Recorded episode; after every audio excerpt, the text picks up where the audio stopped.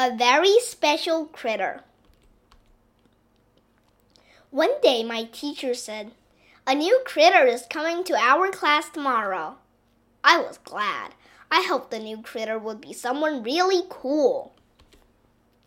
Then my teacher said, Our new student is a very special critter. He can't walk, so he uses a wheelchair. I want you all to try very hard to make him feel at home. I was a little scared because I had never known anyone in a wheelchair before. I told my dad about it. He said, Just because he's in a wheelchair doesn't mean he's any different than the rest of you. He probably just needs some special help once in a while. I thought that made sense. The next day, they brought the new student to our class. He looked scared but his wheelchair was really cool. It had stickers of dinosaurs and funny monsters all over it. My teacher said, This is our new student.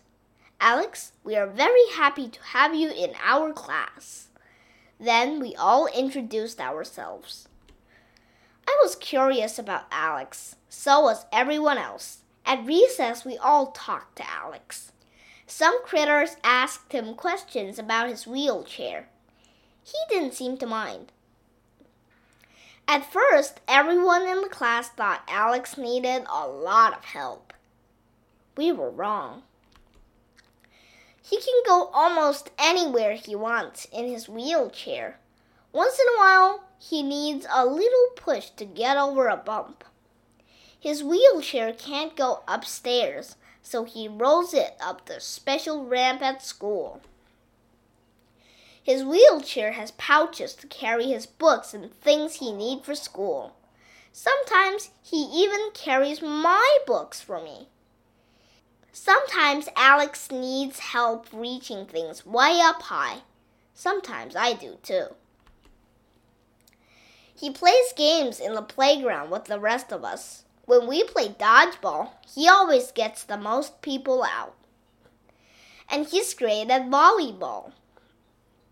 He does have a little trouble with hide and seek, though. Alex rides a special bus. It has a lift that takes his wheelchair up and down. We take turns helping him to the bus. Alex likes the same things my other friends like. He plays with race cars and dinosaurs, and he loves Super Critter. For our Halloween party at school, Alex dressed up like a car. He had the best costume in the whole school. He's a good artist, too. He won an art contest at school, and our class got an ice cream party. Once in a while, something will come up that Alex needs help with. But it's no big deal. Sometimes I need him to help me too. My dad was right about Alex. Even though he's a special critter, he's just one of the gang.